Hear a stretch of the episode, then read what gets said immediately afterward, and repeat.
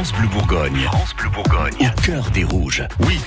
C'est la bonne heure tous les matins pour parler football, pour parler de nos DFCO, de notre DFCO qui joue en rouge. Et là, il y a un anniversaire dans le cœur des rouges ce matin. L'anniversaire du DFCO. Bon, en fait, c'était hier, hein, mais franchement, avec la défaite à, Caen, on n'avait pas vraiment la tête à célébrer quoi que ce soit. Mais ce matin, on se rattrape donc avec ce 21e anniversaire, 21, comme euh, le numéro de la Côte d'Or, souligne Aurélien sur Twitter, en souhaitant un très joyeux anniversaire à son club de cœur, rejoint d'ailleurs par Thomas.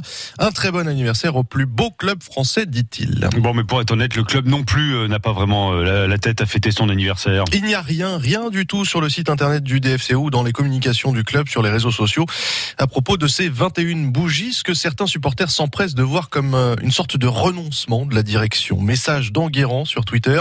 Dites, Olivier Delcourt, vous ne pensez pas que les 21 ans d'un club situé justement dans le département 21 et qui se bat pour sa survie dans l'élite du football français valaient un peu mieux que cette absence totale de communication? De toute façon, certains ont vraiment le président Delcourt dans le pif depuis quelques temps et toutes les raisons sont bonnes pour lui taper dessus. Autre exemple, le Stade Malherbe de Caen, euh, qui vient de battre Dijon, a décidé d'offrir à ses supporters leur déplacement à Guingamp le week-end prochain pour aller soutenir le club dans sa lutte pour le maintien en Ligue 1. Réaction de Merguez sur son compte Twitter.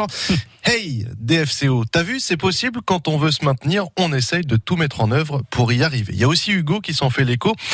Il y a Caen qui offre le déplacement à ses supporters et puis il y a nous, dit-il, en mettant une photo en lien, une communication cette fois du club dijonnais dans laquelle on nous promet un cadeau estampillé DFCO si on va au magasin Conforama de Quetigny entre vendredi et lundi prochain.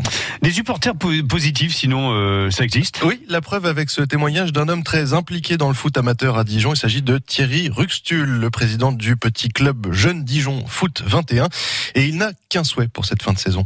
J'ai qu'un souhait, c'est que euh, Dijon bah, bon, euh, se maintienne surtout.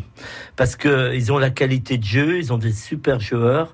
Et puis Dijon mérite d'avoir une équipe en Ligue 1. Dijon en Ligue 2, ça serait pas mal.